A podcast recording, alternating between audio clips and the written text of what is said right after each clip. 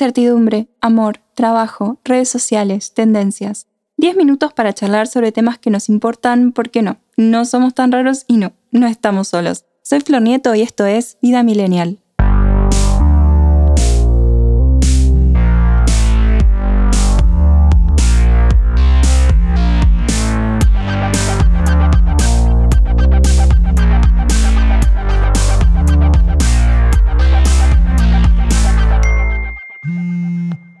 Hola millennials, ¿cómo están? Bienvenidos a un nuevo episodio de este podcast original de ADN Sur. Hoy vamos a hablar sobre cómo tener una relación sana. ¿Qué es eso? ¿Con qué se come? Arre exagerada, igual sí.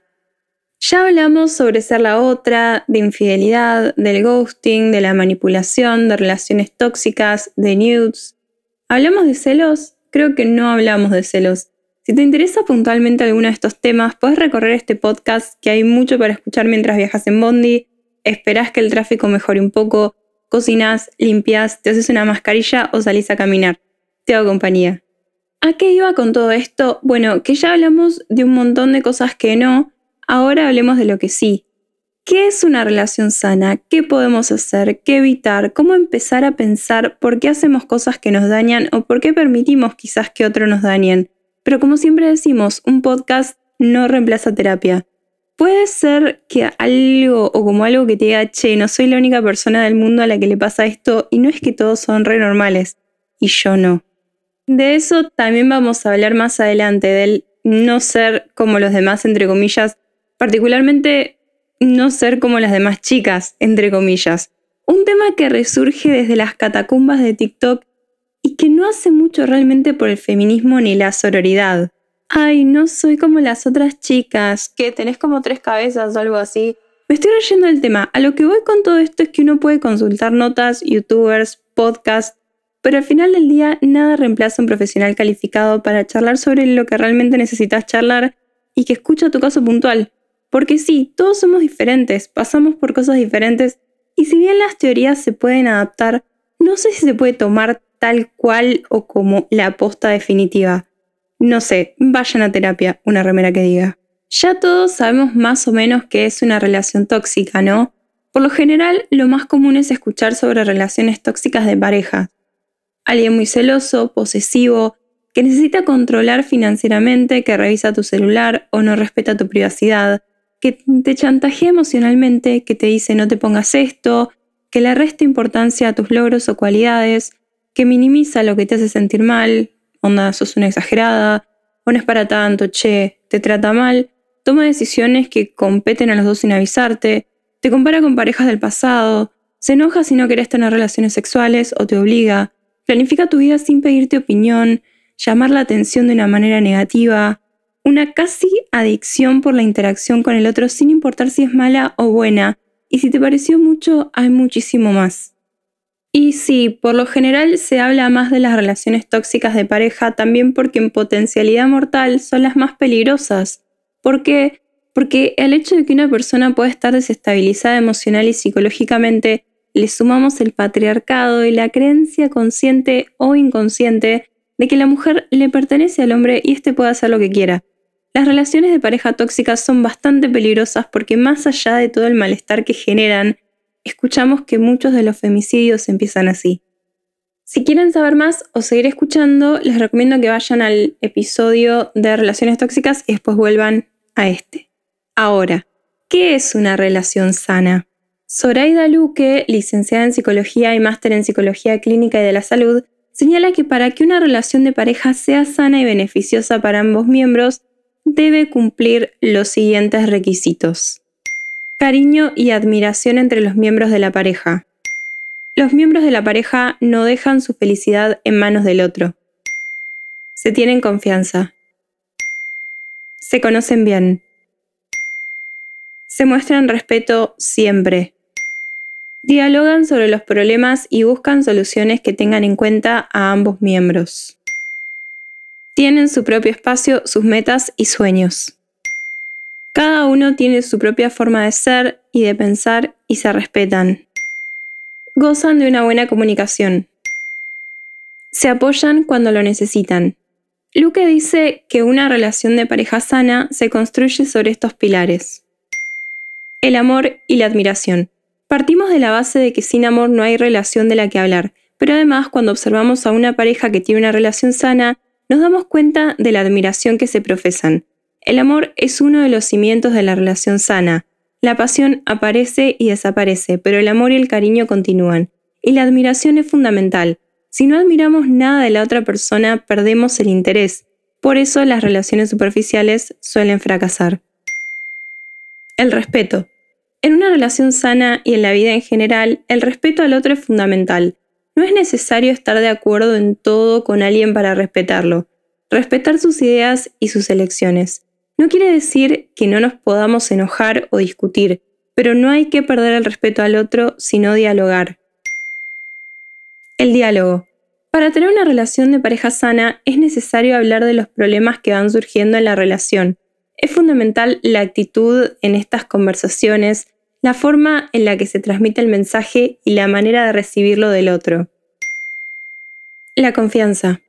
La confianza mejora el conocimiento del otro, mejora el diálogo y aporta seguridad. Si no existe confianza, es posible que aparezcan celos, miedos y distanciamiento. La libertad e independencia. Los miembros de la pareja son libres y deben sentirse así. Lo son para elegir estar en la relación y para tomar sus propias decisiones. La dependencia a la pareja o al tener que pedir permiso y aprobación eliminan la libertad y nos impiden ser quienes somos. Debemos conservar nuestro propio espacio, nuestras metas, nuestros sueños y nuestras opiniones. La doctora Gabriela Garza, especialista en estudios de familia, dice que en una relación de pareja saludable existe complicidad entre dos personas, mismas que se quieren, se cuidan, se procuran y generan en el otro una sensación de paz. En cambio, una relación tóxica se caracteriza por la codependencia. En este tipo de relación no se concibe una persona como un ser humano pleno y completo, sino es por la otra parte. Como consecuencia, este tipo de relación no proporciona paz e impide el crecimiento como persona. Básicamente, la doctora Garza dice que el respeto y la aceptación de la persona como es viene a partir de mi propia aceptación. La manera en la que yo me acepto y me amo a mí mismo me va a permitir amar y aceptar a mi pareja. El amor es conexión, el amor es unión, el amor es ver a los demás desde el amor, desde la compasión. Nadie es responsable de mi paz más que yo mismo. Entonces, si no hay paz en vos, nunca la vas a poder encontrar afuera. Lo mismo con la confianza. Si uno no tiene una autoestima más o menos sólida o desconfiar, es normal. O sea, todos podemos tener momentitos de celos o de caer como diciendo, uy, esta chica que tanto le habla. Pero una cosa es ese momentito y otra es revisarle el celular o tomarle el tiempo desde que sale de su casa y llega al trabajo. Hay gente que dice que en cierta medida los celos son buenos y gente que dice que los celos son de femicida. ¿Ustedes qué piensan? No es lo mismo celos que desconfianza, además. O sea que sí, Empieza por uno. También hace referencia al idealizar a la otra persona y en esta tenemos todas las pelis de Hollywood y Disney machacándonos la cabeza con el amor romántico, cuando en realidad todos somos seres humanos con errores y defectos. ¿Y por qué no está bueno idealizar? Porque al ser una proyección de lo que deseamos en el momento en el que esa persona no lo cumple, viene el desencanto y el desenamoramiento. También señala que en las relaciones de parejas tenemos que sentir paz, tenemos que sentir gratitud, ver con los mismos ojos hacia el mismo objetivo, que acompañarnos. Para eso es fundamental también la comunicación, poder hablar cuando molesta algo, explicar y tampoco dramatizar. Todos cometemos errores. Lo importante es qué hacemos para arreglarlo. Igual hay errores y errores. No es lo mismo no bajar la tapa del inodoro que tener una relación paralela. La coach Ana Pasos escribió para Vogue México que si te sentís en un momento de tu relación en el que se dice más perdóname, que te quiero, es momento de hacer un check-in con vos misma y ver cómo estás de autoestima, qué tanto estás proyectando en tu pareja tus necesidades y por qué estás usando el conflicto como herramienta cotidiana. El autoestima es la manera en la que te sentís con respecto a vos misma, pero es también qué tan equilibrada estás mentalmente, cuánta madurez tenés y qué tanto trabajo interior realizás. Recomienda. 1. Reconocer tus fallas. Pensar en las últimas cinco discusiones qué las inició, dónde estuvieron tus errores y malas actitudes, cómo podés trabajar para mejorarlas. 2. Pedí y aceptá feedback. Cuando estamos enojados es muy difícil quitarle la niebla al cerebro y escuchar, pero es exactamente lo que necesitamos. Cuando vuelvas a enfrascarte en una discusión con tu pareja, toma un respiro, deja de defenderte y atacarlo, y pedile que te ayude a responder preguntas como ¿por qué estamos discutiendo? ¿Qué crees que hice mal y cómo puedo mejorarlo? ¿Tuve alguna actitud que te hiciera explotar? Ojo, esto también tomarlo con pinzas, no todo es tan literal en la vida y explotar es rari. 3. Busca soluciones. Basado en el feedback que te dio y en cómo te sentís, ¿qué soluciones encontrás para vos misma y juntos en pareja? ¿Cuál es el punto medio en el que ambos van a ceder para evitar que cualquier desacuerdo explote en una discusión fuerte? 4. Agradece. Tómate unos minutos para agradecer tres cosas de tu pareja y de su vida juntos. Esto puede cambiar por completo la forma en la que empieza cada día. 5. Sé un libro abierto. No se refiere acá a que le cuentes todos tus secretos y detalles de tu día, sino a que entiendas tu vulnerabilidad como una virtud y le permitas a tu pareja verte. No dejes que el enojo te ponga un escudo protector imposible de penetrar. 6. Pone tu bienestar primero. La terapeuta de pareja Esther Perel dice que cuando nos abocamos a nuestra pareja en vez de a nosotros mismos, se pierde la curiosidad, la imaginación y la emoción que teníamos cuando empezamos a conocer a nuestra pareja. Enfocarte en vos, en mejorar tu, tu estima y en encontrar tu felicidad es uno de los pilares más fuertes de las parejas sanas, felices y duraderas. Básicamente, una relación sana empieza con una relación sana, pero con uno mismo. Y vamos a terminar con las palabras de la psicóloga Miriam Martín Canales.